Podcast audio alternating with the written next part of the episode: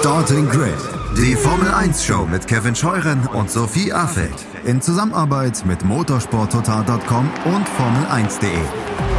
Keep racing auf meinsportpodcast.de.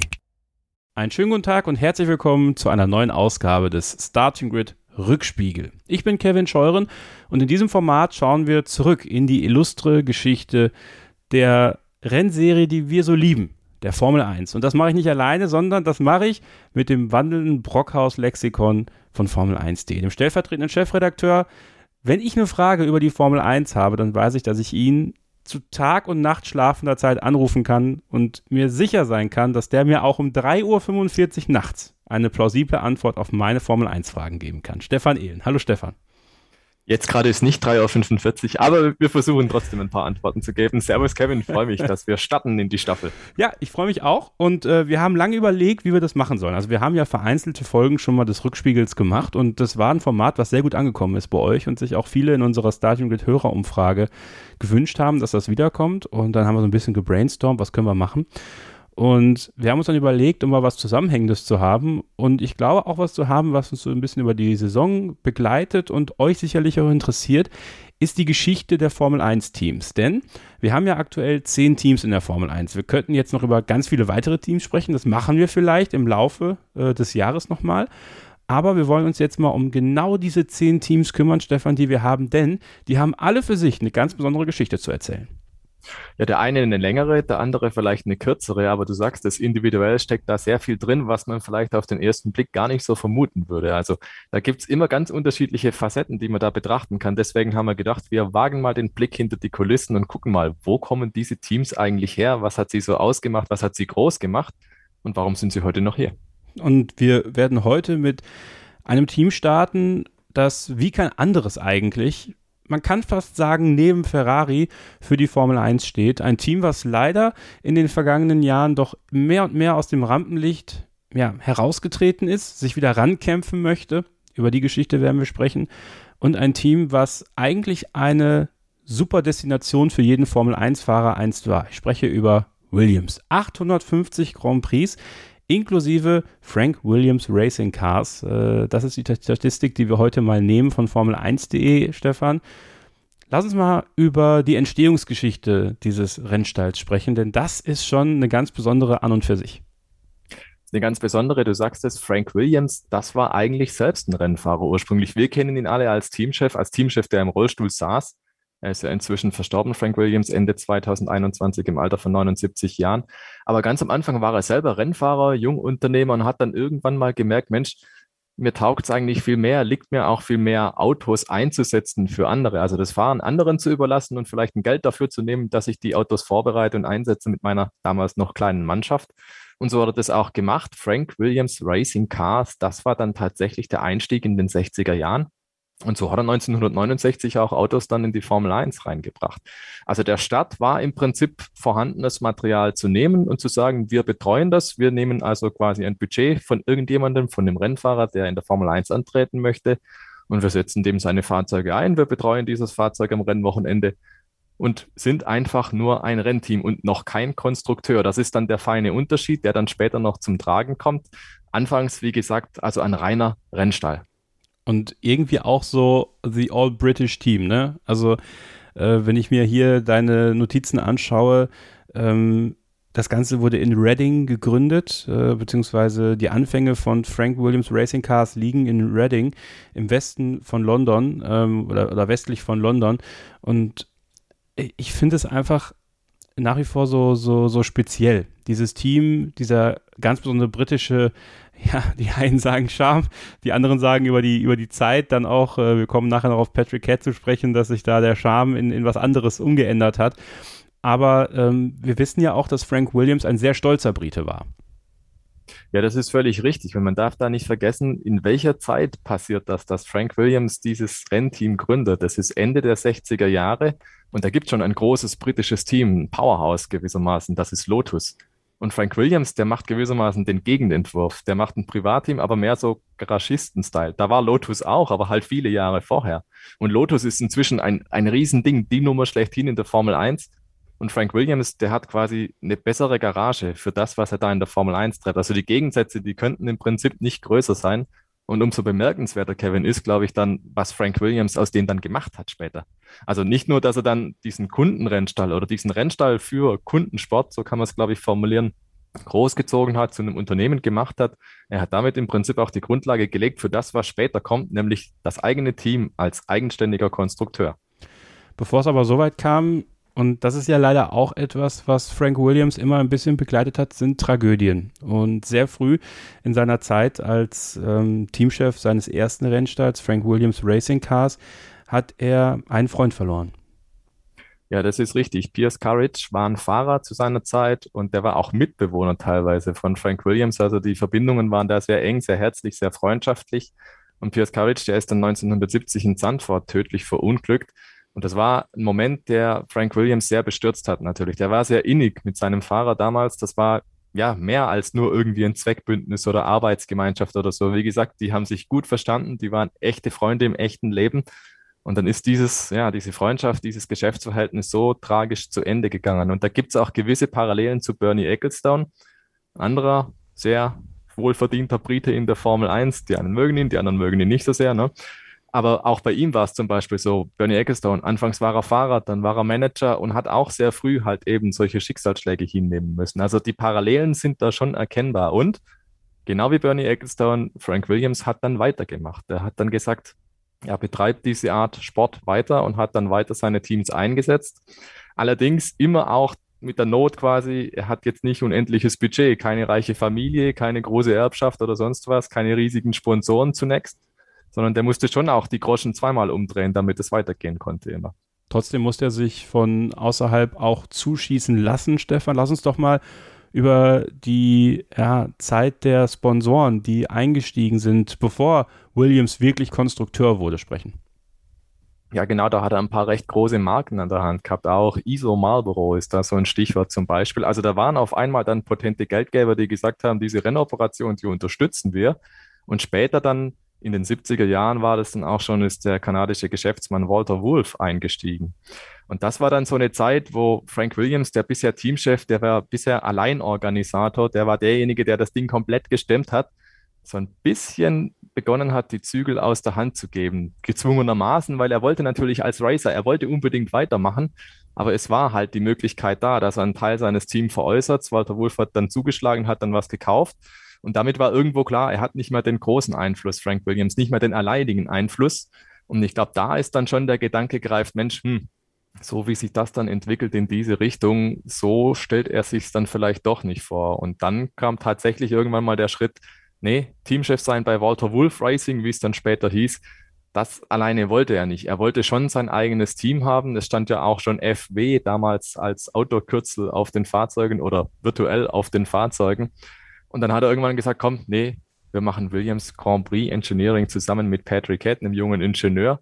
Und dann hat er nochmal gesagt, der Schritt in die Eigenständigkeit, aber nochmal ein Level höher, weil er gesagt hat, dieses Mal kaufen wir nicht nur Autos und setzen irgendwelche Kundenfahrzeuge ein, sondern wir bauen die Dinger selber. Ja, und damit ging es in die Jahre 77 und 78. Vielleicht nochmal ganz kurz, bevor wir dann darüber sprechen, dass das eigene Auto gebaut worden ist. Ein, ein ganz wichtiger Moment war ja 77, Stefan, die Gründung von Williams Grand Prix Engineering, weil das ja auch so ein bisschen der Vorläufer von dem, was sich dann über die ganzen Jahrzehnte, die danach folgten, entwickelt hat. Es war ja ein Riesenimperium, was sich da jetzt nicht angedeutet hat zu dem Zeitpunkt, aber wo der Grundstein zumindest gelegt wurde. Ja, du hast völlig recht. Ich glaube, Ross Braun hat es mal schön formuliert er müsste so einer der ersten Mitarbeiter gewesen sein, die Frank Williams damals hatte. Ein Grand Prix-Team zu Beginn der 80er Jahre, Ende der 70er Jahre. Das war eine Handvoll Leute. Das waren 12, 15 Mann im Fall von Williams beispielsweise. Also das war eine eher überschaubare Operation. Und man konnte da mit verhältnismäßig geringem Budget sehr, sehr viel bewegen. Und Frank Williams hat es tatsächlich verstanden, das so hinzukriegen so eine Truppe um sich zu scharen. Mit Patrick Head natürlich auch jemand mit technisch großem Sachverstand, der ihn perfekt ergänzt hatte. Frank Williams als Organisator, als Manager, als Teamchef und Patrick Head als derjenige, der technisch halt die Fäden zieht. Und er hat es dann auch immer wieder geschafft, Frank Williams Sponsoren an Land zu ziehen. Also diese berühmte Saudi-Lagierung zum Beispiel. Er hat dann die arabischen Sponsoren in die Formel 1 geholt und sich damit auch wieder was finanziert. Und das, da steckt ja auch so ein bisschen die Familie von Osama bin Laden drin im weiteren Sinne. Also dieser Sponsor, der hat dann schon auch Wellen geschlagen, beziehungsweise wird es heute natürlich noch umso mehr. Ne? Ja, stimmt, heute, ja, heute ist daran, glaube ich, nicht zu glauben. Obwohl, gibt ja einige ja. Formel 1-Teams, die aktuell mit saudischen Mineralölherstellern gerne mal Geschäfte machen. Ähm, Patrick Head ist ja auch so eine Person, muss man ja fast sagen, wenn man die Formel 1, so bei mir fing es ja so 96, 97 an mit der Formel 1, so wirklich, dass ich was verstanden habe, was da gerade passiert. Mein Vater guckt schon, guckte schon Jahre vorher die Formel 1 und seitdem ist Patrick Head und Frank Williams, die sind hier, also wir nehmen es auch als Video auf, das seht ihr auf dem Kanal von Grand Prix Geschichten bei YouTube, das, das ist so. Also die sind so eng miteinander verbunden.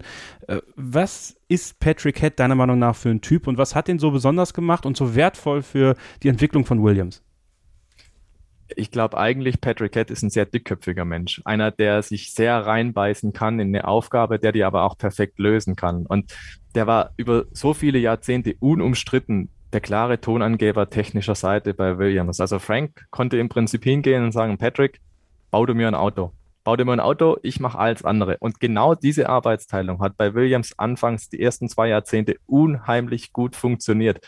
Patrick Head, der hat es einfach gut verstanden, technisch dieses Fahrzeug so auf, zu, auf die Bahn zu kriegen, auf die Schiene zu ziehen, dass daraus regelmäßig Erfolgsautos wurden. Also Patrick Head, ein genialer Konstrukteur seiner Zeit, glaube ich, da muss man schon den Hut davor ziehen. Dann, glaube ich, in späteren Jahren hat man eher so das Gefühl gehabt, man kennt diese Fotos, wie er eher so mürrisch dreinblickend in der Boxengasse steht. Und da glaube ich, da kommen wir sicherlich später noch drauf zurück. Das ist dann vielleicht so der Punkt, wo man merken kann, es läuft vielleicht nicht mehr ganz so rund bei Williams. Und die Strukturen, die man über Jahrzehnte gepflegt hat, die bröckeln dann so ein bisschen. Also diese ganz große Glanzzeit, ja, da hat es funktioniert und da war Patrick Head auf der Höhe seiner Zeit. Und dann geht es irgendwie auseinander. Aber wie gesagt, das ist vielleicht ein Thema, was wir später noch anschneiden können. Ja. Dass Williams irgendwo den Zenit überschritten hat und dann nicht Schritt gehalten hat. Warum heißt das erste Auto, das erste eigene Williams-Auto eigentlich FW06? Weißt du das? Könnt mir vorstellen, also du redest jetzt vom 78er, oder? Ja, genau. Es gab ja schon vorher Fahrzeuge, die FW hießen. Ah, okay. Und deswegen beginnt die Zählweise ein bisschen früher. Also auch wenn wir davon reden, Frank Williams Racing Cars ab 1969 und ähm, Williams Grand Prix Engineering, das sind unterschiedliche Entitäten, man könnte auch sagen unterschiedliche Teams. Mhm. Und deswegen werden die in Statistiken auch unterschiedlich angeführt. Also wenn wir jetzt am Anfang gesagt haben, 850 Rennteilnahmen, ähm, nagelt uns nicht drauf fest, weil jede Datenbank wird es ein bisschen anders ausgeben. Ob jetzt Frank Williams Racing Cars dazu zählt, ja oder nein. In diesem Fall bei Formel1.de tut's das. Und deswegen geht da auch teilweise die Zählweise durcheinander, wenn dann das erste Auto eben nicht die Nummer 1 ist. Aber das ist zum Beispiel was, das erste Auto muss nicht zwangsweise 001 heißen. Das werden wir im Verlauf dieser Staffel bei anderen Teams auch noch zu hören kriegen. Auf jeden Fall. Ähm, was bedeutete das für ein sagen wir mal, neuen Konstruktor in dem Fall oder neuen Konstrukteur äh, in eine Formel 1-Saison zu starten und direkt im ersten Jahr Punkte und ein Podium zu erreichen. Ja, ist grandios. Und vor allem, man darf ja nicht vergessen, die bescheidenen Verhältnisse, aus denen Frank Williams operiert. Also einer, der nicht vor Geld strotzt, einer, der ein sehr kompaktes Team hat, einer, der ein ganz, ganz kleines Werk irgendwo in der Peripherie von London hat. Und er kämpft wirklich gegen Teams wie Ferrari, Teams wie Lotus, Platzhirsche einfach. Und die Formel 1 damals, das darf man sich auch nicht so vorstellen, so eng und so knapp, wie es heute die Abstände sind teilweise, sondern das sind dann schon größere Abstände dazwischen, Sekunden teilweise zwischen einzelnen Plätzen. Dort dann in die absolute Weltspitze vorzustoßen mit dem ersten eigenen Auto, das ist schon aller Ehren wert. Davor setzt Williams nur Kundenfahrzeuge ein, also Technik von anderen, die man zwar in irgendeiner Form bearbeiten kann, aber halt nicht eigenständig so formen, wie man es braucht. Dass man es dann aber verstanden hat, dass Patrick Head es so hingekriegt hat, ein Auto zu bauen, das vom Fleck weg funktioniert. Also da habe ich extrem große Hochachtung vor, muss ich sagen. Ja, absolut. Und wenn man dann mal bedenkt, wo in den folgenden zwei Saisons die Reise hingeht, und wir erleben es ja schon 79, und da ist dann so der erste Name, den man auch unweigerlich mit Williams verbindet, irgendwie Clay Regazzoni, ähm, das erste Jahr, wo er dann den Heim Grand Prix für Williams in Silverstone gewinnen konnte, das war natürlich ein außerordentlich besonderer Moment, auch für und vor allem für Frank Williams. Jetzt muss man sich vorstellen, er zieht quasi aus, David gegen Goliath, der versucht hier die, die ganz große Weltmaschine da auf sich, äh, gegen sich zu stellen.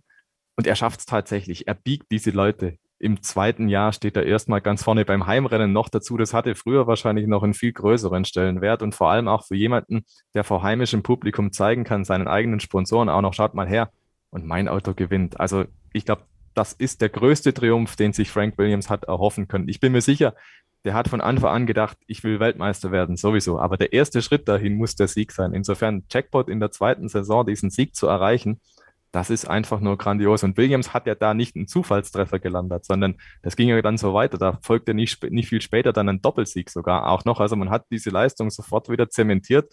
Und du hast schon gesagt, 1980 ging es dann so weiter, dann mit Alan Jones. Und dann kam wirklich der ganz große Wurf. 1978 eingestiegen als Konstrukteur, 1980 Weltmeister als kleines Privatteam aus London. Ganz genau. Nach einer kurzen Pause werden wir genau diesen Moment nochmal nacherleben. Die erste Weltmeisterschaft, das ganz oben sein für Frank Williams. Und wenige Jahre später die größte Tragödie, die ihn persönlich erreichen konnte, die ihn persönlich ereilen konnte. Ein schwerer Unfall nach einem Test in Le Castellet hat ihn querschnittsgelähmt zurückgelassen und das war auch für ihn ganz persönlich eine Zäsur und ja, ein Stück weit vielleicht sogar die Zeitenwende auf eine besondere Art und Weise bei Williams. Wieso, weshalb, warum, das erfahrt ihr, wenn ihr dranbleibt. Hier beim Rückspiegel von Starting Grid, dem Formel 1 Podcast auf meinsportpodcast.de. Eure Reise zurück in die Geschichte der Formel 1. Schatz, ich bin neu verliebt. Was? Da drüben. Das ist er. Aber das ist ein Auto. Ja, eben. Mit ihm habe ich alles richtig gemacht. Wunschauto einfach kaufen, verkaufen oder leasen. Bei Autoscout24. Alles richtig gemacht. Wie baut man eine harmonische Beziehung zu seinem Hund auf? Puh, gar nicht so leicht. Und deshalb frage ich nach, wie es anderen Hundeeltern gelingt, beziehungsweise wie die daran arbeiten. Bei Iswas Dog reden wir dann drüber. Alle 14 Tage neu mit mir, Malte Asmus und unserer Expertin für eine harmonische Mensch-Hund-Beziehung, Melanie Lippisch. Iswas Dog mit Malte Asmus. Überall, wo es Podcasts gibt. Willkommen zurück hier beim Rückspiegel von Starting Grid, dem Formel 1 Podcast auf meinsportpodcast.de. Kevin Scheuren und Stefan Ehl nehmen euch mit auf eine Zeitreise und zwar für das Team Williams. Ein Traditionsrennstall in der Formel 1 von Sir Frank Williams gegründet, gelebt, geliebt, manchmal vielleicht auch gehasst, je nachdem, wie es gerade so gelaufen ist, aber ganz sicher nicht 1980. Und äh, ich hatte es ja vorhin angedeutet, Stefan, ähm, Williams war das All-British-Team. Und wenn es einen All-British-Driver mal gegeben hat, der mit Kraft und Karacho ähm, gefahren ist, ohne Brite gewesen zu sein, dann war das Alan Jones. Also es ist wirklich witzig, weil man könnte halt nach wie vor meinen, der Mann wäre Brite gewesen und der hätte immer dahin gehört, aber ist auch so eine Marke, die Williams gesetzt hat, ne? Absolut, ja. Alan Jones also der hat schon auch da gut reingepasst, gerade so ins Auto. Er war ja ein bisschen ein festerer Rennfahrer. Nein, er hat schon gut reingepasst und der war auch einfach so äh, ein, ein Typ seiner Zeit, Alan Jones, ne? Und ein kerniger Mann noch dazu. Ich kann mir sehr gut vorstellen, dass er sich mit Patrick Head gut verstanden hat, weil ich glaube, die sind von einem ähnlichen Schlag einfach her. Und Frank Williams hat es ja auch immer geschätzt, ähnlich wie Enzo Ferrari. Also da treffen sich auch wieder so zwei Größen, ne? Mutige Fahrer, Leute mit Charisma, Leute, die auch einfach draufdrücken, so ein bisschen Heldenzug auch haben, ne? solche Fahrer ins Auto zu setzen. Und Alan Jones, der war auch irgendwo so eine Art Draufgänger, einer, der einen schweren Bleifuß hatte, der einfach auch aggressiv gefahren ist und nicht zurückhaltend und dergleichen. Und tatsächlich, diese Wahl hat sich als optimal erwiesen für Williams. Alan Jones fährt dann den ersten Titel raus und Williams wird auch Konstrukteursweltmeister. Also besser geht's nicht. Das ist ein für Formel 1-Verhältnisse, für Motorsport-Verhältnisse ein kometenhafter Aufstieg. Du ziehst aus, um diesen großen Triumph einzufahren. Und wir kennen es alle, heutzutage wird jeder Konzern in der Formel 1, der neu antritt, sagen, ja, wir haben einen Fünfjahresplan, um an die Spitze zu fahren. Und viele scheitern. Aber Frank Williams hat es geschafft in zwei Jahren. Also unfassbar. Unfassbar, weil da waren so viele Teams am Start. Ferrari, McLaren, Lotus und dergleichen mehr die alle was dagegen einzuwenden hatten. Aber dann so einen Auftritt hinzulegen, also wirklich, wirklich beeindruckend. Heute sprechen wir ja oft darüber, dass der Fahrertitel im Grunde genommen der wichtigere Titel ist. Das war 1980 noch auf keinen Fall so, glaube ich. Ne? Ich glaube, da war es, äh, also wenn man da den Konstrukteurstitel gewonnen hat, dann war man wer. Dann ist man angekommen in der Formel 1 und zwar ganz, ganz oben, logischerweise. Ja klar, und für dich als Konstrukteur ist das natürlich der Ritterschlag. Für Frank Williams seine Autos gewinnen, für Patrick Head seine Autos gewinnen. Und man darf immer noch nicht vergessen, das ist jetzt nicht die Zeit in der Formel 1, wo die Formel 1 wirklich Weltsport ist. Das ist noch eine Zeit, da fristet sich so ein bisschen, ich will nicht sagen Mauerblümchen da sein, aber es ist nicht diese Öffentlichkeit vorhanden, wie es dann später Ende der 80er, Anfang der 90er gekommen ist durch Bernie Ecclestone und dessen Vermarktung. Sondern das ist schon auch eine Zeit, da muss man wirklich aufs Geld auch schauen. Und Bernie Ecclestone hat es mal recht treffend formuliert als e-, ehemaliger Weggefährte von Frank Williams. Der hat gesagt, der Frank Williams, der kam öfter zu mir ins Büro und hat gesagt, du Bernie, hey, für den Motorendeal, da bräuchte ich mal irgendwie 5000 Pfund oder so, kannst du es mir leihen? Und Bernie Ecclestone sagt, ja, er hat ihm da gern, seinem Kumpel, seinem Kumpane da ausgeholfen und was er bemerkenswert gefunden hatte. Wenn es geheißen hat, nächste Woche bringst du mir das Geld zurück, hat Frank Williams dieses Geld zurückgebracht. Allerdings nicht ohne zu sagen, du Bernie, ich bräuchte aber nochmal 8000 dann für die nächste Operation. Und tatsächlich, das hat Bernie Ecclestone und Frank Williams immer hoch angerechnet, Pünktlichkeit, Ehrlichkeit, Aufrichtigkeit. Er hat zwar Geld pumpen müssen, weil er einfach nicht mehr hatte, aber er hat es pünktlich zurückgezahlt. Er hat es immer irgendwie geschafft, Frank Williams, das so zu organisieren, dass er seine Schulden beglichen hat. Also das hat er sehr ernst genommen. Und teilweise muss man sich das so vorstellen, dieser Rennbetrieb war so eng gestrickt, dass Frank Williams bei sich im Werk die Telefonrechnung nicht bezahlen konnte und dann irgendwo an der Rennstrecke am Münztelefon stand, Münzen eingeworfen hat und so seine Geschäftstelefonate geführt hat.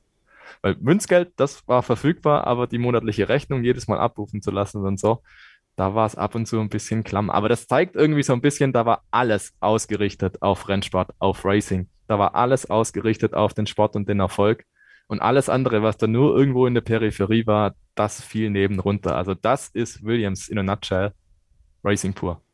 Äh, welche Parallelen siehst du eigentlich zwischen den Weltmeistertiteln von Keke Rosberg und seinem Sohn Nico? So was das Glück äh, im nötigen Moment angeht. Ich meine, bei Nico war es halt vielleicht der Motorenplatzer von Lewis in Malaysia, ne? Ja, also eine große Parallele sehe ich auf jeden Fall die Startnummer 6. Ja, klar. Ansonsten weiß ich nicht. Ich glaube, der Nico Rosberg musste ein bisschen mehr kämpfen. Und Glück, ich weiß es nicht. Es ist schwer zu sagen. Ne? Glück und Pech liegen sehr eng beisammen. Aber ich denke mir tatsächlich, dass 1982 Keke Rosberg aus eigener Kraft wahrscheinlich jetzt nicht unbedingt ganz vorne mitgespielt hätte. Das stimmt, das stimmt. Ähm, Glück und Pech liegen eng zusammen. Ähm, es ist leider eine gute Überleitung zu, zum größten Schicksalsschlag, zum größten persönlichen Schicksalsschlag von Frank Williams. Über einen weiteren Schicksalsschlag müssen wir dann danach sprechen. Ähm, aber für ihn ganz persönlich hat sich sein Leben komplett verändert, als er 1986 nach Testfahrten in äh, Le Castellet einen schweren Autounfall hatte. Ähm, und das wird ganz wunderbar beschrieben in der Williams-Dokumentation, ähm, die wir euch sehr empfehlen möchten, äh, euch anzuschauen. Ich glaube, sie läuft bei Netflix immer noch. Ähm, Frank Williams war ein Läufer. Frank Williams war ein, ein Renner. Der, also ein Renner im wahrsten Sinne des Wortes, der hat es geliebt, um die Strecken zu joggen, äh, sich mit anderen zu messen, schneller zu sein als der andere. Der ist für den Wettkampf, ist der morgens um 6 Uhr aufgestanden, um noch schneller um die Strecke zu kommen, und zwar auf seinen Beinen. Und das war ihm danach nicht mehr möglich. Ähm, was hat dieser Unfall deiner Meinung nach mit Frank Williams gemacht? Ähm, wie sehr hat es ihn dann doch verändert? Also ich glaube, es hat ihn vor allem unheimlich frustriert, nicht mehr gänzlich Herr seiner Lage zu sein. Also jemand, der, der es gewohnt war, anzupacken, immer und überall da zu sein, rund um die Uhr eigenverantwortlich alles zu tun, und dann auf einmal da rausgerissen zu sein, angewiesen sein auf andere. Ich glaube, das hat ihm überhaupt nicht getaugt. Natürlich gar keine Überraschung, das ist vollkommen klar, dass jemand, der so eine Einstellung hat, wie du es auch gerade beschrieben hast, Sportler durch und durch, Sportler professionell und Sportler auch für sich selbst, dass der damit äh, daran zu knabbern hat, das ist vollkommen klar. Also zunächst mal, glaube ich, ging für ihn tatsächlich eine Welt verloren. Aber ich denke, Frank Williams, der hat durch seinen Willen tatsächlich das geschafft, was andere vielleicht nicht geschafft hätten. Also irgendwo ein bisschen vergleichbar, glaube ich, mit Alex Zanardi. Auch diese Einstellung, dass man sagt, hey, ich gebe nicht auf und ich mache natürlich weiter und natürlich geht weiter auch alles. Und Frank Williams im Rollstuhl war natürlich an der Rennstrecke, ist natürlich Teamchef geblieben, hat diese ganze Rennoperation weitergeleitet. Also ein Stück weit so, als wäre nichts gewesen im Prinzip. Ne? Er hat weiter das Heft in der Hand behalten und seinen Job so gemacht und sich möglichst wenig irgendwo beeindrucken davon lassen, dass er eigentlich querschnittsgelähmt war. Und auch das ringt mir große Bewunderung ab, weil dieses Handicap, was er da hatte, das ist schon ungeheuer groß. Und wir alle wissen, dieses Jet-Set-Leben in der Formel 1 von A nach, nach B reisen und sofort wieder zurück und das alles auch noch koordinieren, das ist, glaube ich, mit Behinderung nochmal deutlich schwieriger. Und dass es trotzdem für ihn so funktioniert hat, dass sogar die größte Zeit von Williams noch vor ihm lag. Das muss man sich ja mal vor Augen halten. Also er war zu diesem Zeitpunkt schon ein, ein Erfolgsteamchef, aber das, was danach noch kam, das hat er alles nochmal übertroffen. Und insofern glaube ich, nein, er hat sich nicht unterkriegen lassen. Er hätte wahrscheinlich leicht sagen können, okay, das war's. Motorsport ist für jemanden, der einen Rennstall leitet, aber im Rollstuhl sitzt, vielleicht nicht das ideale Pflaster. Das hätte er locker einfach sagen können. Aber nein, der war in seinem Lebenswerk so drin, dass er einfach weitergemacht hat. Und das ist schon extrem bewundernswert, finde ich, dass er mit diesem Schicksalsschlag so umgegangen ist, eigentlich als, als wäre nicht passiert. Ja, spricht für eine absolute Willenskraft, äh, Lebensfreude. Ganz trotz genau. allem. Ja. Äh, das muss man sich, glaube ich, dann auch, glaube ich, ein ganz großes Stück Selbstdisziplin. Also ähm, das war auch das, was ihn, glaube ich, ausgezeichnet hat. Eine sehr hohe Selbstdisziplin, die er dann vorgelebt hat, auch für andere, die aber andere, glaube ich, aufgrund dessen auch gerne mitgegangen sind. Und nach seinem Unfall hat er fünf Weltmeister vorgebracht. Der erste war dann Nelson Piquet 1987. Der zweite war Nigel Mansell 1992, Red 5. Ähm, ganz klar, eins der ikonischsten Autos. Äh, auch wieder ein ikonischer Fahrer für Williams. Ne? Viele verbinden Mansell ja auch mit, mit Ferrari. Ich muss sagen, also ähm, auch nur das, was ich so mir dann angeschaut hat über die Jahre, weil zu dem Zeitpunkt ich die Formel 1 noch nicht verfolgen konnte, ich verbinde Nigel Mansell mit, äh, mit Williams. Für mich sind die beiden verbunden. Wie ist es da für dich? Ich glaube, Nigel Mansell ist wahrscheinlich der Williams-Fahrer. Red 5, du hast das gesagt, das ist der Stichpunkt. Also Nigel Mansell hat mit Williams alles erlebt. Die, die höchsten Höhen mit dem WM-Titel damals im Rekordtempo oder auch die größten Tiefen, wenn man so will. Ne? Im WM-Finale durch Reifenplatzer am Titel scheitern und so. Also ich glaube, das ist nach wie vor so eine Heldengeschichte, Williams und Menzel, dass das funktioniert hat, dass da ein WM-Titel dabei rausgekommen ist. Und ganz interessant vielleicht an dieser Stelle, bei Williams hat es nie ein Fahrer geschafft, nochmal nachzulegen. Also jeder Williams-Fahrer ist nur einmal mit Williams Weltmeister geworden. Also auch eine interessante Statistik, die man vielleicht so gar nicht gedacht hätte. Aber auch das zeigt so ein bisschen vielleicht, wie, wie wechselhaft das auch lief bei Williams und vor allem auch, Stichwort Nigel Mansell, wie politisch die Situation dann auf einmal wurde im Team, als dann die ganz großen Erfolge da waren, als Williams the place to be war in der Formel 1, als jeder im Williams sitzen wollte, aber dem Teamkollegen halt nichts gegönnt hatte. Da sind ein paar interessante Situationen entstanden. Nigel Mansell zum Beispiel, der als Weltmeister gerne weitergemacht hätte bei Williams, aber nicht mit Prost fahren wollte und Verträge hin und her gingen. Und dann auch Frank Williams selber, glaube ich, eine interessante Rolle gespielt hat auf einmal weil er dann doch nicht mal so zu seinen Fahrern halten konnte, wie er es vielleicht eigentlich hätte wollen und dann auf einmal die Politik ihm in die Quere kam. Und ja, auch dann später. Prost hört dann auf, weil Senna kommt und dergleichen mehr und Senna will dich neben Prost fahren und alles ein großes Schlamassel eigentlich. Aber jeder der Topfahrer will zu Williams und im Prinzip war dann das die Situation, wo es für Williams, wo es vielleicht auch für Frank Williams ein bisschen zu viel Politik wurde und so ein bisschen über das Maß hinausging, was Williams vielleicht handeln konnte. Ist das ein bisschen, ist es doch noch ein bisschen sehr Patrick Head gewesen? Vielleicht im Hintergrund auch, der da ähm, nicht um ihm was Böses zu wollen, also Frank jetzt, sondern einfach auch aufgrund der Position, die, die er sich ja mit Frank zusammen erarbeitet hat, die er natürlich nicht abgeben wollte, zu wissen, welche Fahrer brauche ich gerade für mein Auto, ähm, welche Fahrer kann ich bekommen, welche Fahrer sind auf dem Markt und, und alle wollten hin, du hast es richtig gesagt, aber dann, dann gab es dann gab es irgendwelche Gerüchte, dass Gelder, die eigentlich zugesichert wurden, da wurden Angebote plötzlich zurückgezogen, es wurde weniger geboten für Nigel Mansell.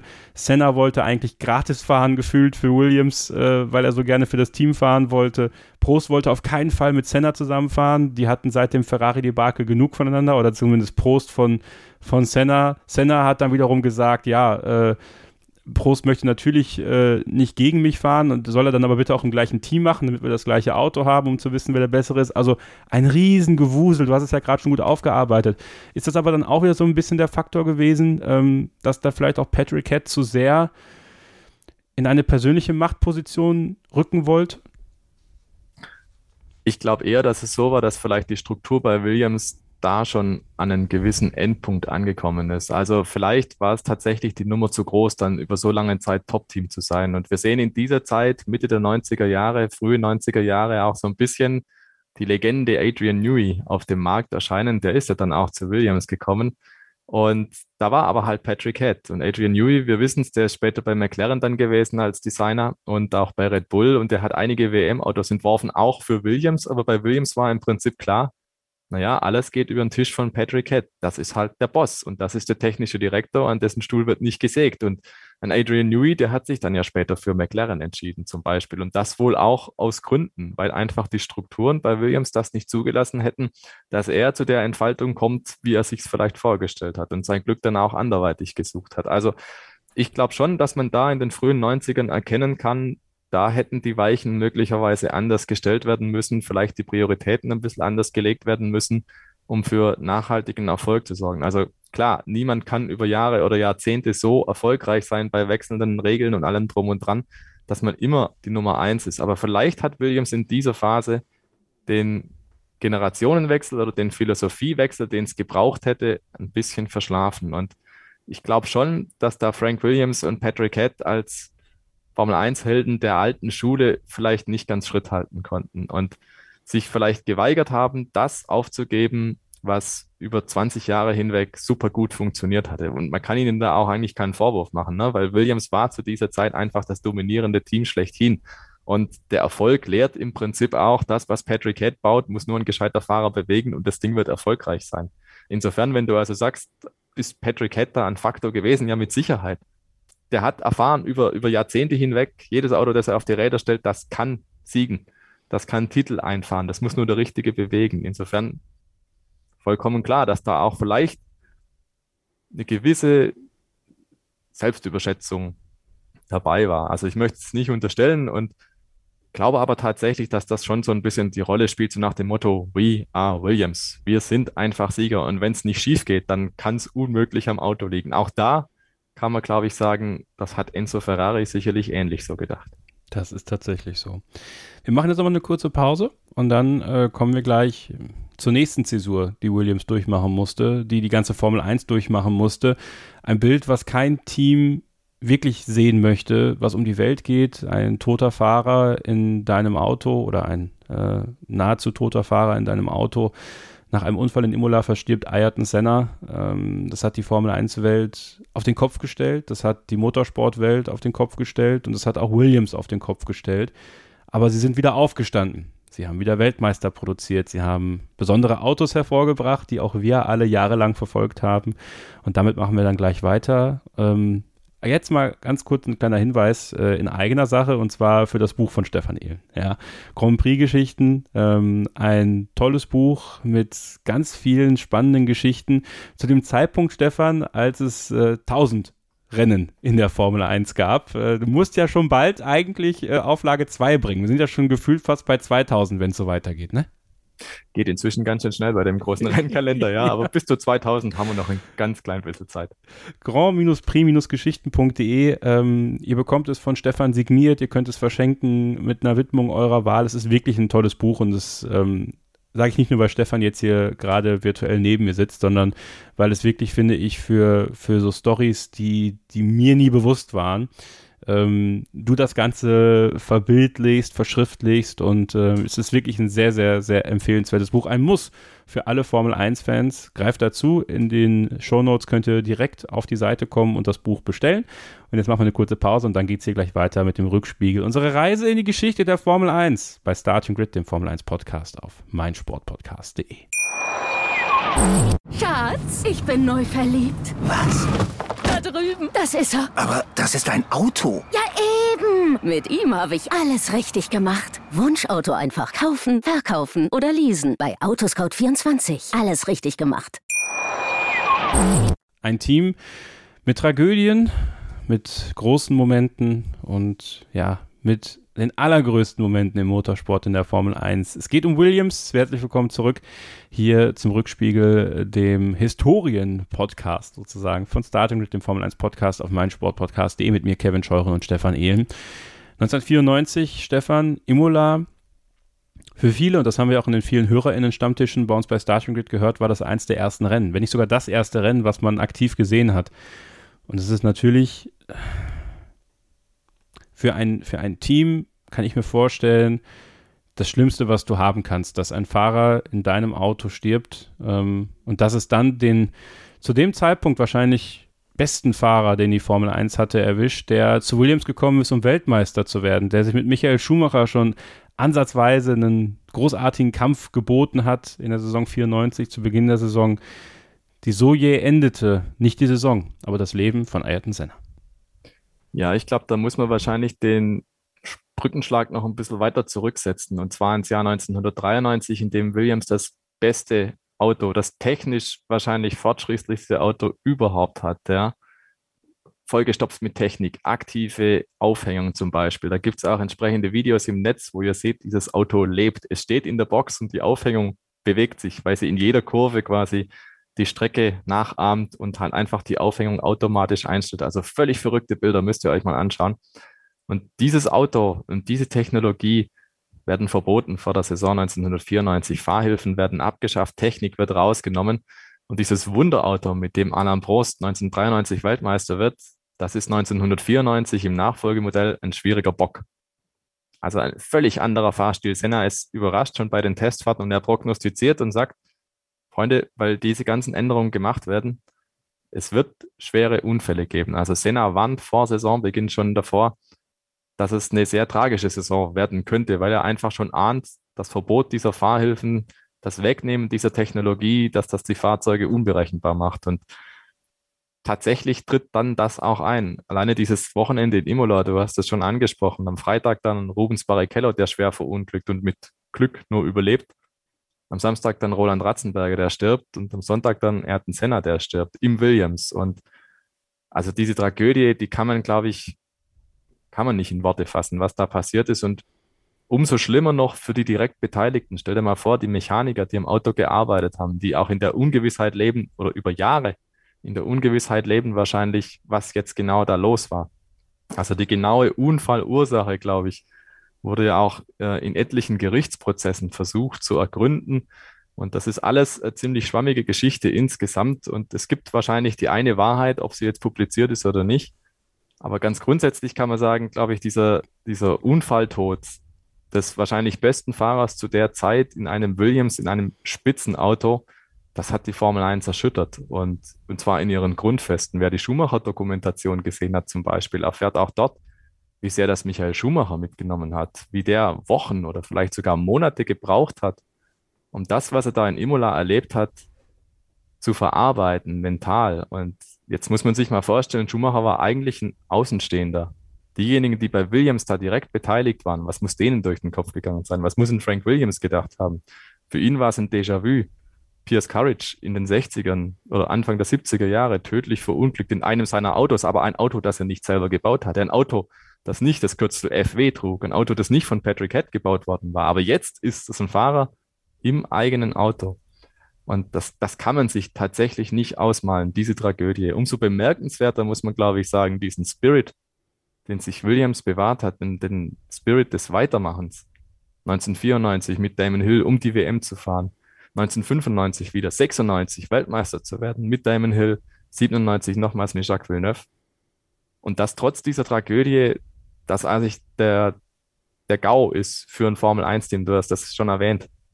Wenn der Nummer 1-Fahrer in deinem Auto stirbt, also kann man sich nicht ausmalen. Da hätte man größtes Verständnis, wenn dann irgendjemand sagen würde, geht nicht mehr. Jetzt ist ein Endpunkt erreicht, jetzt, jetzt geht es wirklich nicht mehr. Aber da haben die sich echt nochmal durchgebissen tatsächlich. Und das trotz der rechtlichen äh, Schritte, die da eingeleitet wurden, die über Jahre hinweg immer wieder auch diese, diese Erinnerungen hochgerufen haben. Die Erinnerung hat Williams sowieso nie verloren, sowieso. Das ist ja klar. Auf der Nase über Jahre hinweg war das Senna S zu sehen. Senna fuhr mit auf jedem Williams-Auto. Aber immer wieder daran erinnert zu werden, an die eigene Fehlbarkeit, unterm Strich ja auch, ne? Ähm, das ist, glaube ich, schon ein extrem hartes Schicksal für jemanden, der nichts anderes tun will, wie Frank Williams als Rennautos einsetzen und Rennautos erfolgreich zu machen, zu sehen, dass das auch bitterböse schiefgehen kann. Vor allem, ich glaube, es war für ihn extra schlimm, weil er nach dem Unfalltod von Pierce Courage sich ja geschworen hat, mehr Distanz aufzubauen zu Fahrern, aber wir wissen ja, dass Frank Williams Ayrton Senna verehrt hat. Also der wollte unbedingt, dass Ayrton Senna sein Auto fährt. Ähm, und jetzt war es endlich soweit und dann stirbt er in seinem Auto. Und ich glaube, das ist einfach was, was, äh, richtig Gänsehaut gerade, was ähm, unbeschreiblich gewesen sein muss für ihn. Und, und auch, glaube ich, nur ganz schwer zu verarbeiten, auch wenn man immer wieder diese Steh-auf-Männchen-Mentalität bei Williams ähm, ja gelebt hat auch. Ja, ich hoffe nicht, dass jetzt jemand sagt, oh, wie despektierlich das zu sagen, steh auf Männchen wegen Frank Williams. Also ne, nimmt das jetzt hier nicht, nicht auf die Goldwaage, ihr wisst, was ich meine. Ähm, dass dieser Tod von Ayrton Senna trotzdem ja auch was Positives bewirkt hat, ja, für die Sicherheit der Formel 1, für die Art und Weise, wie die Autos gebaut worden sind, wie die Strecken verändert worden sind, um den Fahrern mehr Schutz zu bieten, um schnelleres vielleicht sogar teilweise besseres Racing noch zuzulassen. Ähm, da scheiden sich ja dann auch die Geister. Also ähm, trotz allem ist es einfach, also es muss unheimlich schwer gewesen sein für ihn äh, in dieser Zeit, weil, weil auch das mediale Interesse an der Formel 1 ja noch mal heftiger geworden ist zu dem Zeitpunkt. Ja, also noch mehr TV-Kameras. Zum Glück gab es das Internet zu dem Zeitpunkt damals noch nicht, was dann los gewesen wäre, Stefan. Also kann man sich einfach nie ausmalen kann man sich nicht ausmalen, das stimmt. Und ja, unter anderen Umständen hätte man vielleicht wirklich gesagt, ähm, das, das war's jetzt, da, da hört man auf, das lässt man sein. Ich meine, Frank Williams, was hat er noch zu beweisen gehabt eigentlich? Der hat alles erreicht gehabt in seinem Sport. Der war auf dem Zenit. Höher kann man nicht fliegen, als Serienweltmeister zu werden, als die dominierenden Autos zu haben, die beste Mannschaft und dann diese Tragödie. Und wenn man ehrlich ist, danach war Williams diesen Nimbus der Unbesiegbarkeit irgendwo auch los. Sie hatten 96 und 97 nochmal das beste Auto. Vielleicht auch, weil die anderen das nicht so gut umgesetzt hatten wie sie, aber das war einfach nochmal Williams, ne? Patrick Head und Adrian Newey, die da auch maßgeblich beteiligt waren. Aber dann hat man irgendwo das Gefühl gehabt, dieses Mojo, das Williams dann hatte, das war dann irgendwo verloren. Also diese Hochzeit dann dieser schwere Unfall, dieser tödliche Unfall von Ayrton Senna. Und danach beginnt irgendwo tatsächlich der Niedergang. Vielleicht beginnt er schon direkt danach. Und der wurde nur übertüncht von den Erfolgen, die möglich waren durch die Renault-Motoren, die unheimlich stark waren, die V10-Motoren. Und die Situation, dass zum Beispiel ein Schumacher bei Ferrari nicht richtig gegenhalten konnte, 96. 97 dann schon, da hat er dann auch gegengehalten, mehr als er hätte sollen in Jerez. Aber auch so, ja, da sind wir wieder an dem Punkt es hätte auch vielleicht in einem anderen Universum, in einem Paralleluniversum anders ausgehen können. Dann wäre 96 nur 96 der Titel noch gekommen für Williams, aber vielleicht 97 nicht. Und Jacques Villeneuve, 97 ist einfach der bisher letzte Williams-Weltmeister und das liegt schon extrem lange zurück.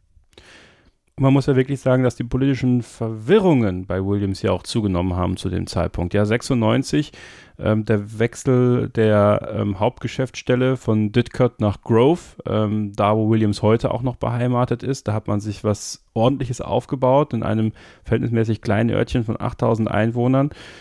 Und du hast ihn gerade schon angesprochen, Adrian Newey. Aber es gab ja noch eine andere Geschichte, äh, die in der Saison natürlich passiert ist, dass Damon Hill Weltmeister wird, 96 auf dem Williams. Aber klar ist, ähm, Damon, mit dir machen wir nicht weiter. Wir haben uns für Heinz-Harald Frenzen für 97 entschieden äh, und du musst das Team verlassen. Und auch das war ja ein Riesenpolitikum damals, auch in Großbritannien da zum ersten Mal sehr, sehr immense öffentliche Zweifel auch an der, ich will nicht sagen Zurechnungsfähigkeit von Frank Williams in der Art und Weise, wie man ein Team führt, aber Damon Hill ist natürlich auch mit allen Wassern gewaschen gewesen. Der wusste natürlich, wie er die Presse bespielen muss, um äh, dass sein Gesicht bestmöglich gewahrt wird. Ja, also das sind natürlich Probleme gewesen intern mit Adrian Newey, intern mit Damon Hill, aber auch extern mit Damon Hill, ähm, die das Ganze ganz schön ins Wanken gebracht haben da. Ja, wir haben ja gerade vorhin schon gesagt, die Situation ist im Prinzip nicht sehr viel anders als zu Beginn der 90er, als eigentlich zu viele Fahrer zu Williams wollten und irgendjemand auf der Straße landete, der halt da nicht landen wollte. Nigel Mansell, der ging dann zu den Indycars zum Beispiel, weil es dann nicht geklappt hat vertraglich. Und die Geschichte mit Damon Hill, du hast das gesagt, der dann da zu Arrows ging, glaube ich, war es dann, ne? Ähm, das war natürlich kein besonders tolles Bild nach außen hin, dass man den Weltmeister ziehen lässt. Dass man sich damals, und da war die Nummer eins ja noch reserviert für den Weltmeister, dass man sich auch die Nummer eins wegnehmen lässt. Einfach so, dass dann der Arrows mit der Nummer eins rumfährt beispielsweise. Also da konnte man, glaube ich, schon von außen irgendwie sehen, es knirscht zumindest. Ne? Und ähm, ja, es hat sich dann tatsächlich auch so fortgesetzt. Und da waren natürlich Einflüsse von außen auch da, zum Beispiel, dass sich Renault zurückgezogen hat, werkseitig und nur noch als Motorenlieferant tätig war, unter anderem Namen, die Supertech und Megacore Motoren und dergleichen. Und dass halt einfach dieser Support, den Williams da genossen hat, als Kundenteam. Es war ja nie ein Werksteam, es war ja ein Kundenteam. Das hat sicherlich auch eine Rolle gespielt dann. Und, und das sei an dieser Stelle nicht unerwähnt, Williams hat sich in den 90er Jahren schon auch anderweitig betätigt. Also wenn man da mal so einen Blick riskiert, die sind in der britischen Tourenwagen-Weltmeister, äh, Tourenwagenmeisterschaft, nicht Weltmeisterschaft, das war eine nationale Serie, äh, rumgefahren in der BTCC und glaube, haben dafür Renault ein Werksteam gehabt, haben auch dort Titel gewonnen. Sie haben 1999 für BMW ein Langstreckenauto entworfen, das 1999 in Le Mans den ersten Platz belegt hat, Gesamtsieg geholt hat beim 24-Stunden-Rennen. Also aus Williams, dem reinen Team, dem reinen Formel-1-Team, ist ein Motorsport-Imperium geworden, das gerade in dieser Phase, in Mitte der 90er, so dermaßen expandiert und erfolgreich ist an allen Ecken und Enden. Vielleicht kann man auch sagen, hat man es dabei auch ein bisschen überstrapaziert. Also vielleicht hat man sich zu sehr vom Kerngeschäft auch verabschiedet und zu viel auf zu vielen Hochzeiten getanzt und dann damit den Fokus ein bisschen verloren. Also es gibt unterschiedliche Faktoren, die da eine Rolle spielen. Alles mag da irgendwo seinen Beitrag geleistet haben. Aber ja, nach den 90ern, da gab es dann nochmal einen kurzen Aufschwung von Williams, mehrfach sogar, wie wir jetzt ja inzwischen wissen. Aber so der ganz große Wurf, der war halt nicht mehr dabei mit BMW die Zeit von 2000 bis 2005 natürlich äh, für uns aus deutscher Sicht äh, eine besondere Zeit gewesen, weil eben BMW zurückgekommen ist in die Formel 1 gegen Ende, aber auch da wieder die Politik ein ganz wichtiger Faktor, dass man offensichtlich die Zeichen der Zeit nicht so ganz erkennen wollte vielleicht bei Williams, dass BMW natürlich auch Ambitionen hat oder Ambitionen entwickelt hat, weil eben die Zusammenarbeit mit Patrick Head für Dr. Mario Tyson unglaublich schwierig war. Also das ist auch wieder was, äh, was ja auch Ralf Schumacher zwischen den Zeilen in ganz vielen Interviews immer so ein bisschen anklingen lässt. Mit Frank Williams gab es eigentlich nie große Probleme. Es war immer so ein bisschen Patrick Head, der, der sich da ein bisschen quergestellt hat und quergeschossen ist, äh, vielleicht nicht ganz auch mal einen Schritt zurück machen wollte, sondern immer der starke ähm, Mann im Vordergrund bleiben wollte, sodass diese Partnerschaft sehr, sehr unrühmlich meiner Meinung nach zu Ende gegangen ist und ähm, man da vielleicht, würde ich mich dann mal deine Meinung interessieren, ähm, weil wir haben oft bei Starting Grid auch darüber gesprochen, der Verkauf des Teams und die Art und Weise, wie man vielleicht das Team hätte nachhaltiger am Leben halten können, wäre es vielleicht eine Option gewesen, dass man BMW mehr hätte anbieten können, bevor die halt zu sauber gewandert wären? Oder war denen da schon klar, lass dich eigentlich niemals wirklich mit einem Konstrukteur ein, weil du weißt nicht, wie lange die bleiben? Also ich glaube, sie waren nicht an dem Punkt. Williams, Frank Williams, Patrick Head waren zu diesen frühen 2000ern nicht an dem Punkt, dass sie sagen, wir geben das her, wir geben unser Lebenswerk irgendwo ab. Aber wenn du dich erinnerst, es hieß nicht Williams BMW, so wie es eigentlich die Formel 1 Regeln vorschreiben, dass der Konstrukteur zuerst genannt wird und dann der Motorenlieferant, sondern BMW Williams. Genau. Ähm, das zeigt schon ein bisschen, BMW wollte mehr. Die hätten gern dieses Team auch gekauft, aber Frank Williams und Patrick Head, die waren damals die Mehrheitseigentümer und die haben einfach gesagt, nee, das machen wir nicht. Und ich glaube schon, dass es auch an diesem Politikum gescheitert ist, letztendlich, dass halt BMW gerne mehr gemacht hätte, aber nicht diese Macht hatte innerhalb von Williams, um das auch durchzusetzen. Und ich glaube auch, dass Frank Williams und Patrick Head sich dessen gewahr waren, dass wenn ein Hersteller kommt, der auch ganz schnell wieder weg sein kann. Man darf aber nicht vergessen, der Kontext dieser Zeit ist ja auch, Toyota mischt mit mit 400 Millionen Dollar im Jahr an Budget steigt ein 2002 in die Formel 1 und es sind etliche große Hersteller dabei, Renault, Honda, Ferrari und so weiter. Die sind alle zu dieser Zeit in der Formel 1 aktiv und werfen mit Millionen um sich. Es gibt noch grenzenlose Testfahrten und alles, alle Möglichkeiten, die man haben kann. Tabaksponsoring ist noch dabei. Die Banken steigen zu allmählich ein. Also Geld im Überfluss da. Das ist die, die goldene Zeit der Formel 1, wenn man so will. Und vielleicht hätte Williams in diesem Moment irgendwo sagen müssen, ja, wir sollten gucken aber man hat schon Adrian Newey nicht, nicht quasi gefördert in der Rolle. Man hat da schon den Wandel verpasst und vielleicht in dieser Phase nochmal den Wandel nicht mitgemacht. Ich würde nicht sagen, dass es ein Fehler war, nicht an BMW zu verkaufen. Weil wenn wir einfach ein paar Jahre später dann schauen, BMW war dann doch ziemlich schnell weg und sauber auf einmal in höchsten Nöten. Ja. Also der Verkauf wäre wahrscheinlich auch nicht eine nachhaltige Option gewesen. Aber wenn man dann später sagt, der Verkauf 2020, da kommen wir sicherlich noch dazu, der ist möglicherweise zu spät passiert. Also irgendwo in dieser Zeit hätte sich Williams vielleicht irgendwo entscheiden sollen, in welche Richtung kann es denn gehen, in welche Richtung soll es denn gehen. Aber ich glaube, innerlich waren sie einfach nicht so weit, dass sie sagen, sie geben das Heft aus der Hand. Das kam dann ja erst ein paar Jahre später. Das stimmt. Deswegen auch nochmal eine kurze Pause. Und dann gehen wir eben auf diese letzte Zeit ein, äh, in der auch Frank Williams, die Familie Williams, aktiv mitgearbeitet hat. Denn im Jahr 2020 sind sie ja endgültig ausgeschieden. Ähm, der Name bleibt, aber ja, viele sagen, die Seele ist erstmal weggegangen, aber vielleicht bauen sie gerade was ganz Neues beim Williams Rennstall auf, so wie Doralton Capital sich das vorstellt. Äh, wir sprechen über ein paar ikonische Autos, die Williams hervorgebracht hat noch, äh, ein paar ikonische Fahrer, die dort gefahren sind in der Neuzeit. Ja, und wollen das Ganze nochmal so ein bisschen rund machen, ähm, hier bei unserer ersten Ausgabe der zweiten Staffel vom Rückspiegel, eurem Blick in die Formel 1 Historie bei Starting Grid, dem Formel 1 Podcast auf meinsportpodcast.de. Bleibt dran. Schatz, ich bin neu verliebt. Was? Da drüben. Das ist er. Aber das ist ein Auto. Ja, eben. Mit ihm habe ich alles richtig gemacht. Wunschauto einfach kaufen, verkaufen oder leasen. Bei Autoscout24. Alles richtig gemacht. Hey, Malte Asmus von meinsportpodcast.de hier. Ab März geht's weiter mit unseren 100 Fußballlegenden. Staffel 4 bereits. Freut euch auf Zlatan Ibrahimovic, Michel Platini, Cesar Luis Minotti, Paolo Maldini, um nur mal vier zu nennen. Und bis wir mit der vierten Staffel kommen, hört doch einfach noch mal rein in die bisherigen drei Staffeln. Ronaldinho, Sepp Meyer, Gary Lineker, Lothar Matthäus und viele weitere warten da auf euch. 100 Fußballlegenden. Jetzt. Überall, wo es Podcasts gibt. Es ist so schwer, äh, uns kurz zu fassen heute, denn Williams ist einfach ein besonderer Rennstall und deswegen ähm, herzlich willkommen zurück, äh, ein letztes Mal hier äh, bei unserer ersten Folge der zweiten Staffel vom Rückspiegel, dem Blick in die Formel 1 Historie mit äh, Stefan Ehlen vom Motorsport Network Germany und mir Kevin Scheuren.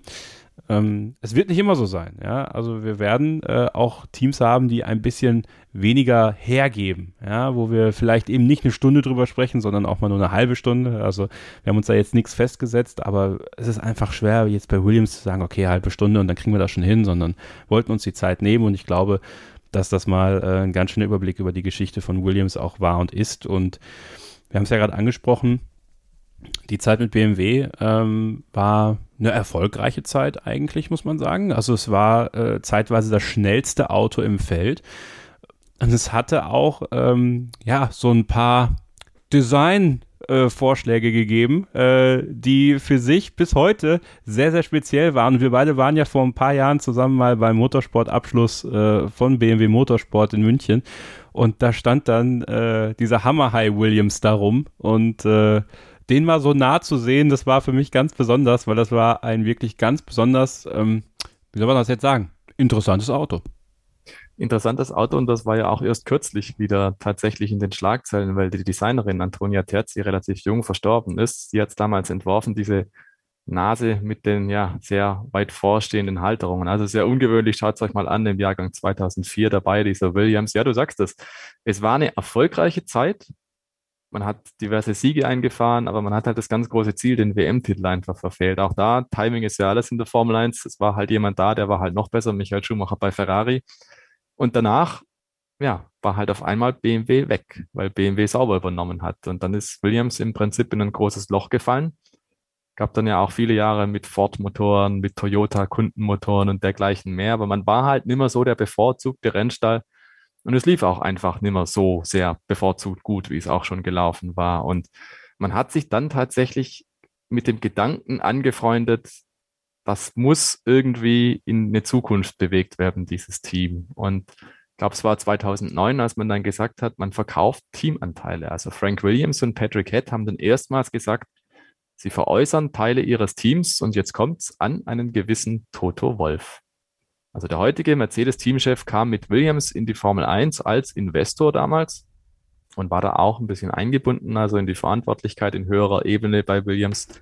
Und so hat er quasi die ersten Schritte dann in der Formel 1 gemacht. Toto Wolf, der ja auch Rennfahrer war in seiner Karriere, nicht auf ganz hohem Niveau, aber durchaus bei einigen Rennen gestartet war, aber dann hier als Teamfunktionär, da ist er eingestiegen und ein paar Jahre später ging Williams an die Börse. Also da, da ist unheimlich viel passiert in der Zeit, nachdem BMW dann weg war.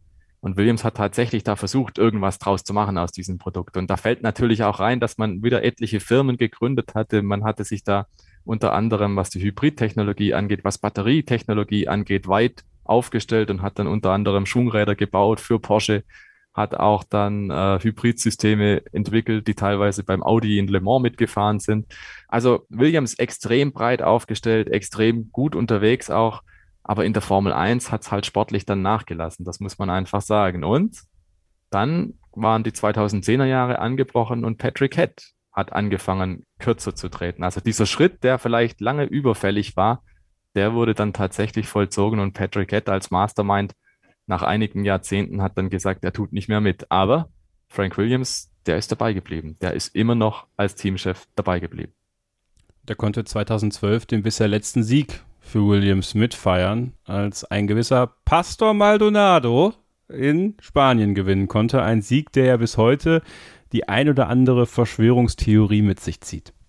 Ja, wir haben ja vorher schon mal gesagt, Bernie Ecclestone ist ein großer Fan von Frank Williams und es hält sich so dieses Gerücht im Fahrerlager, dass Bernie Ecclestone Frank Williams zum 70. Geburtstag noch so ein kleines Präsent mitgegeben hat. Und was ja da auch zusammenpasst, äh, wenn man so sehen will, ne, es war dann ein Auto, das nicht sehr erfolgreich war 2012, nicht mal ansatzweise in die Nähe vom Podium kam. Aber in Spanien, da hat es funktioniert. Vielleicht, so heißt es dann auch immer wieder bei Verschwörungstheorien, die hatten spezielle Reifensätze dabei, deswegen war der Maldonado so schnell. Und am Ende gab es ja auch dieses mysteriöse Boxenfeuer dann bei Williams, um, so heißt es dann, äh, Beweismaterial zu vernichten. Also furchtbar furchtbar kuriose Geschichte, was da passiert ist in diesem Wochenende. Definitiv ein denkwürdiger Tag. One-Hit-Wonder, Pastor Maldonado für Williams. Irgendwie schräg, wenn man dann denkt, tatsächlich, das war der bisher letzte Williams-Sieg. Also einer, der so gar nicht reinpasst in die glorreiche Historie.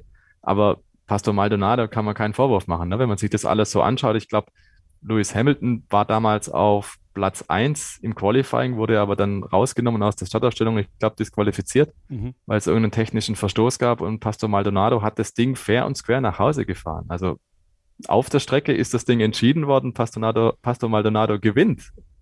Die Umstände, wir können es nicht beurteilen, ne? ob da jetzt was dran ist an den Verschwörungstheorien oder nicht, aber Williams gewinnt und dieser Sieg muss unwirklich gewesen sein für alle, glaube ich. Aber was für eine Genugtuung für einen 70-jährigen Frank Williams, nochmal ganz oben zu stehen in der Formel 1. Also kann mir schon vorstellen, dass, dass das nochmal so ein Moment war, wo einfach nochmal ihm das Herz aufging, wo er gemerkt hat, hey, mein Name, mein Auto, mein Team, wir sind noch da.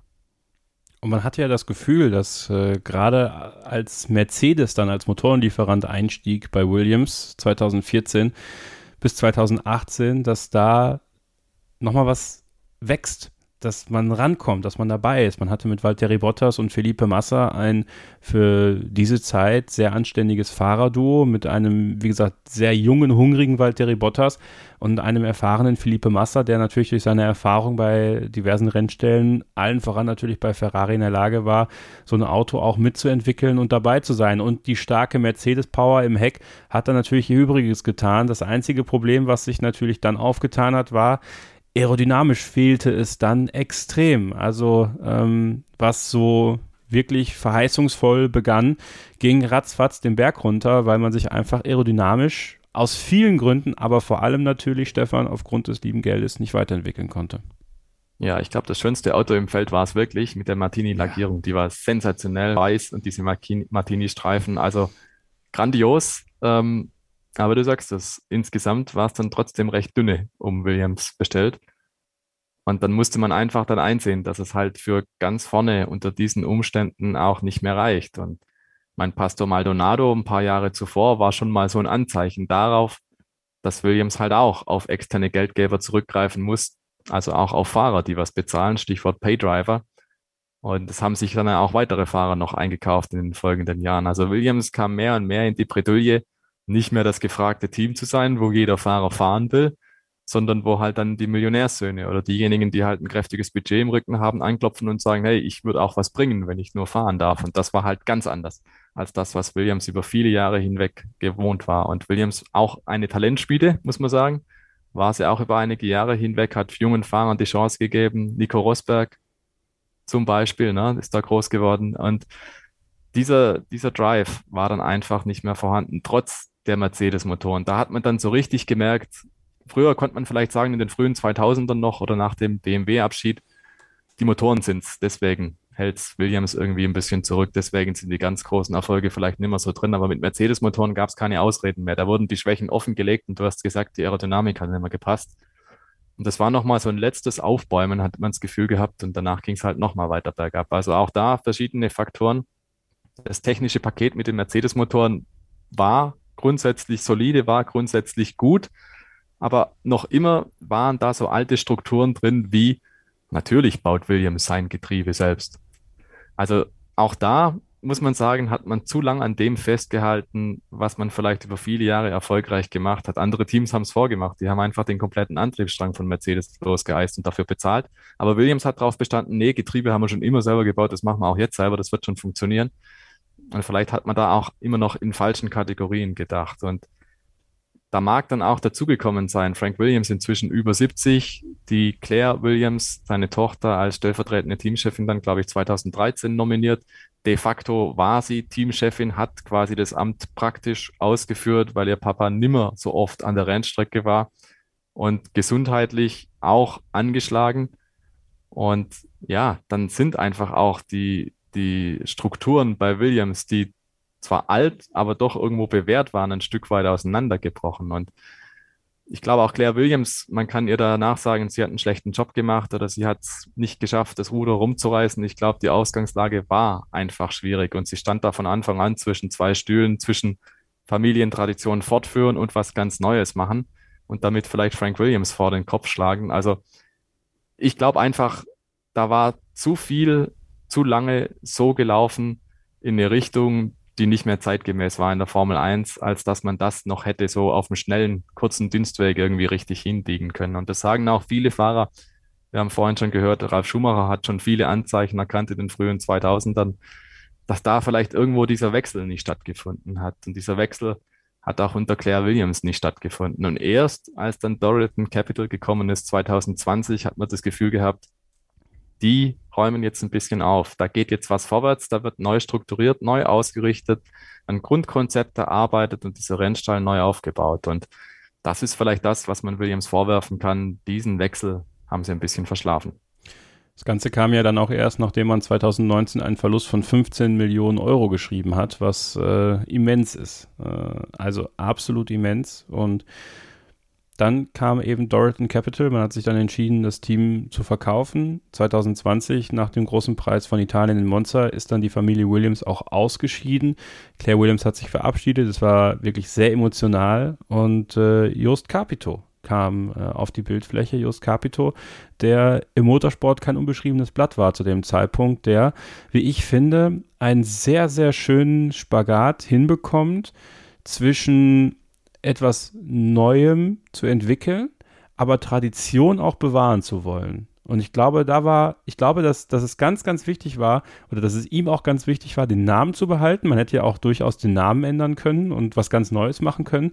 Aber dem ist bewusst, auch durch seine eigene Vergangenheit, wie wichtig Tradition und wie wichtig zu wissen, wo man herkommt, ist und das weiterzuleben und das vielleicht auch wieder neu aufzubauen, aber eben nicht mit diesem alten Staub der Vergangenheit, sondern mit dem, ja, mit dem, was die Zukunft bieten kann. Sehr viel positive Energie und sehr viel Schwung.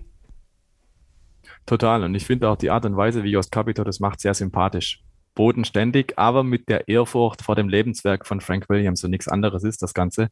Williams ist ein Lebenswerk und von Frank Williams und Patrick Head. Und dadurch, dass man sagt, man macht zwar jetzt was Neues, aber die Füße, das Fundament ist das gleiche, auch das bringt mir sehr viel Respekt ab, weil das muss man erstmal als Geschäftsentscheidung so treffen, dass man sagt, hey, wir, wir nehmen jetzt diesen Grundstock und entwickeln das wieder weiter, aber wir sägen jetzt nicht alles ab und negieren das, was da früher war, sondern nein, wir greifen diese Historie auch auf, aber machen es jetzt halt mit einem anderen Spin, mit einem anderen Dreh weiter. Und ich glaube tatsächlich, da sieht man jetzt da kommt wieder so ein bisschen dieser Spirit vom Privatteam, von David gegen Goliath. Jetzt will man es wieder wissen. Jetzt hat man eine andere Art von Grundlage, eine andere Art von, von Ausrichtung. Und ich kann mir gut vorstellen, dass Frank Williams selbst, der hat das natürlich noch weiterhin verfolgt, auch wenn er dann nicht mehr in irgendeiner Form involviert war, aber dass er so ein bisschen noch mitgekriegt hat, bevor er dann verstorben ist, dass er dieses Gefühl sicherlich gehabt hat, da tut sich jetzt wieder was. Mit Williams geht's wieder voran. Und das finde ich eigentlich ist ein sehr schöner Gedanke tatsächlich, dass Frank Williams vor seinem Tod noch gemerkt hat, dieser Name Williams erstens, er lebt weiter in der Formel 1 und da kommt was, da tut sich was. Sein Lebenswerk, es wird nicht einfach zugrunde gerichtet, der Name Williams wird nicht getilgt, sondern ganz im Gegenteil, da wird was Neues gemacht. Also ich kann mir sehr gut vorstellen, dass er da zufrieden da saß und gesagt hat, ist gut so, ist okay. Ja, und es war oder ist einfach jetzt mittlerweile ein modernes Formel-1-Team ähm, aufgrund der ja, Begebenheit, dass George Russell als Mercedes Junior dort gefahren ist, ein hochtalentierter junger britischer Fahrer, der seinen Weg nach oben antreten möchte, jetzt in diesem Jahr für Mercedes an den Start gehen wird und Nicolas Latifi, junger Kanadier, dessen Vater natürlich auch Anteile am Team gekauft hat, also in gewisser Weise ein Paydriver ist, so ehrlich muss man sein. Jetzt aber 2022 mit Alexander Albin jemanden mit Formel 1 Erfahrung holt, der auch kein schlechter ist, der sich natürlich auch zurückkämpfen möchte. Und das passt ja auch ein Stück weit. Man möchte sich zurückkämpfen, man möchte wieder nach oben, man möchte wieder im Mittelfeld angreifen. Und ich finde, da ist jetzt mit der Paarung Alex Albin und Nicolas Latifi, auch wenn das einige vielleicht ein bisschen belächeln, gerade mit Latifi und der natürlich auch beim Saisonfinale letztes Jahr eine unrühmliche Rolle eingenommen hat für ihn, die ihn auch im Netz mit sehr viel Hass hat überschütten lassen, was ich unter aller Sau finde. Ähm, finde ich jetzt mit der Art und Weise, wie man da rangeht, es ist wirklich eine nachhaltige Art und Weise daran zu gehen. Man liefert die Chance für einen Fahrer wie Alex Albin, sich auch nochmal zu beweisen, ähm, sich für Red Bull vielleicht nochmal in Position zu bringen. Man weiß das natürlich auch, aber man weiß auch, wenn man jetzt ein Auto auf die Strecke stellt, kann man sich wieder interessant machen für Fahrer in der Formel 1. Und das ist natürlich ganz, ganz wichtig, wenn man bedenkt, dass man da natürlich auch immer für Nachschub sorgen muss. Das sehe ich ganz genauso. Und ich glaube, Williams ist tatsächlich auf einem guten Weg. Ich weiß nicht, ob es der beste ist, das kann nur die Zukunft zeigen, aber ich glaube, der, der Trend ist your friend, dass da tatsächlich wieder was vorwärts geht. Man hat dieses Jahr ein paar Punkte gesammelt, da war auch Glück dabei, aber du musst ja, so heißt es immer so schön, zur Stelle sein, um dieses Glück auch mit beiden Händen ergreifen zu können. Und in diesem Sinne, es geht tatsächlich voran bei Williams und schauen wir, was sie daraus machen, die neuen Eigentümer. Noch sind sie recht frisch dabei. Aber die Geschichte lehrt uns ja, es ist bei Williams schon mal recht schnell gegangen von Null auf Weltmeister. Noch zwei Sachen zum Abschluss äh, hier bei Williams. Wenn wir mal so in die Fahrerstatistik schauen, die Williams so hat, äh, sind wir beim Fahrer mit den meisten Grand Prix bei Nigel Menzel für Williams, 95, ist er da gefahren. Am Platz 2 schon mit 94 Ralf Schumacher. Also hätte äh, fast, wäre fast der Rekordfahrer für Williams in der Formel 1 geworden. Aber Ralf Schumacher ist nur einer von vielen Deutschen, die dort gefahren sind. Wir haben noch Nico Rosberg. Wir haben hier noch äh, Heinz-Harald Frenzen, wir haben Nico Hülkenberg, wir haben Nick Heidfeld. Ähm, warum funktionierte das mit deutschen Fahrern bei Williams so gut? Also was hatte Frank Williams dann doch für eine für eine für, für einen Respekt und für eine ja, ich will nicht sagen, ein Händchen oder so eine Art. Also, warum waren ihm deutsche Fahrer so lieb? Also, ich glaube, ganz grundsätzlich war er überzeugt einfach davon, dass die es richtig drauf haben. Bei Heinz-Harald Frenzen, der ist ja für Sauber gefahren, ehemaliger Mercedes-Teamkollege von Michael Schumacher im Sportwagen. Der wusste schon, dass Heinz-Harald Frenzen auch ein patenter Kerl ist und der wollte Frenzen als Fahrer unbedingt haben, genauso wie er Senna haben wollte. Und deswegen ist äh, Frenzen dann auch im Williams gelandet. Allerdings zu einer Zeit, als es dann halt allmählich schon bergab ging. 97 schon, da war er halt zu frisch im Team und Villeneuve war schon ein Jahr dabei, als das Frenzen da hätte schon entscheidend profitieren können. Und Ralf Schumacher, glaube ich, da ging es ähnlich. Der hat auch das Talent bewiesen, vielleicht nicht so sehr wie sein Bruder, aber der war auch ein pfeilschneller Kerl. Also hat im Jordan auch geglänzt zum Beispiel. Und ich glaube, das sind so Sachen, die imponieren Frank Williams, wenn jemand auf unterlegenem Material einfach mehr rausholt, als vielleicht drin ist. Ralf Schumacher, glaube ich, in seinem dritten Formel-1-Rennen im Jordan auf dem Podium gelandet. Muss man auch erstmal so hinkriegen. Und Nick Heidfeld, auch einer. Das war zum Beispiel ein Mercedes Junior oder McLaren Junior, der wurde gefördert und dann kam er in die Formel 1 und zack, war Kimi Räikkönen da und dann ist eben nicht Nick Heidfeld im McLaren Mercedes gelandet. Aber Frank Williams hat dieses Talent gesehen und gesagt, den möchte ich haben. Und mit Nico Hülkenberg war es vielleicht nochmal ein, ein Schritt anders. Den hat man tatsächlich intern gefördert. Nico Hülkenberg war ja Praktikant, war ja quasi Azubi. Bei Williams hat er ja alle Abteilungen im Formel-1-Werk mal durchlaufen und ist da sukzessive rangeführt worden, dann auch als Testfahrer und hat dann da auch einen Renneinsatz gekriegt. Also da hat man, glaube ich, auch einfach drauf gesetzt, dass man dieses Talent reinholt in die Formel 1 und so eng an das Team bindet wie noch nie einen Fahrer. Und ich glaube schon, dass es ein Stück weit auch Zufall war, dass das jetzt alles Deutsche waren. Ich glaube einfach, Frank Williams, der hat was gesehen in diesen Fahrern. Der hat einfach gedacht, hey, die haben Talent, die haben irgendwas auch auf dem Kasten, ne? die würden perfekt ins Team passen. Und ich habe ja vorher schon mal gesagt, ja, Frank Williams war einer, der Racer sehen wollte. Und all diese Deutschen, wie sie gerade genannt wurden, die hatten das bewiesen. In der Formel 1 oder in den Nachwuchsklassen, die waren tatsächlich Kaliber, wie sie Frank Williams gerne in seinen Autos hatte. Und für den einen hat es gut funktioniert, für den anderen vielleicht nicht so sehr. Aber das war auch manchmal den äußeren Faktoren geschuldet. Und die Abschlussfrage, aber ich glaube, die ist äh, für dich leicht und, und klar zu beantworten. Welcher Williams war dein Lieblings-Williams in der Geschichte der Formel 1? Der Lieblings-Williams? Hm, ich glaube tatsächlich der 93er, weil das so eine verrückte Maschine ist. Also jedes Mal, wenn ich dieses Auto sehe, ob es jetzt nur in der Boxengasse ist, wie es sich so bewegt oder auf der Rennstrecke, das ist diese, das ist die ultimative Maschine und sowas, sowas Verrücktes eigentlich. Und das zeigt, glaube ich, schon ein bisschen, was die Formel 1 da auch zu Beginn der 90er gemacht hat und was Williams aus der Formel 1 gemacht hat. Und ikonisch für mich einfach auch die Farbgebung da damals. Dunkel, blau, gelb. Und wenn du dann einfach diese Bilder da siehst oder auch die Red Five von Nigel Menzel, das sind, glaube ich, schon so ganz, ganz klassische Formel 1 Designs. Und für mich sowieso die frühen 90er Jahre, diese Designs, wie die Fahrzeuge ausgesehen haben, schnörkellos, rund, einfach schick. Das ist für mich so das Bild, was ich im Kopf habe, wenn ich den Begriff Formel 1 höre auch. Also unter 93er Williams, der Inbegriff von Technik und Technologie und Fortschritt. Ich glaube, das würde ich nominieren. Also der beste Williams wahrscheinlich aller Zeiten. Ja, gehe ich mit. Äh, und so mein, mein kleiner Herzens-Williams ist der äh, 98er. Dieser rote Winfield-Renner. Also einfach, einfach vom Design, weil es eine komplette Abkehr vom Blau war. Äh, und ich fand, also da bin, bin ich auch so ein bisschen groß geworden. Ne? Also das war so mein erster Williams, glaube ich, den ich äh, sehr aktiv wahrgenommen habe, mal abseits von vom, vom Jacques Villeneuve Williams, von diesem blau-weißen. Ähm, aber dieser Winfield äh, Williams mit Heinz-Harald Frenzen, den, den habe ich irgendwie drin. Das ist so wie Benetton 95. Irgendwie ist, sind das so, sind so Autos, die bleiben einfach drin. Was ist euer Lieblings-Williams? Schreibt uns gerne in die Kommentare.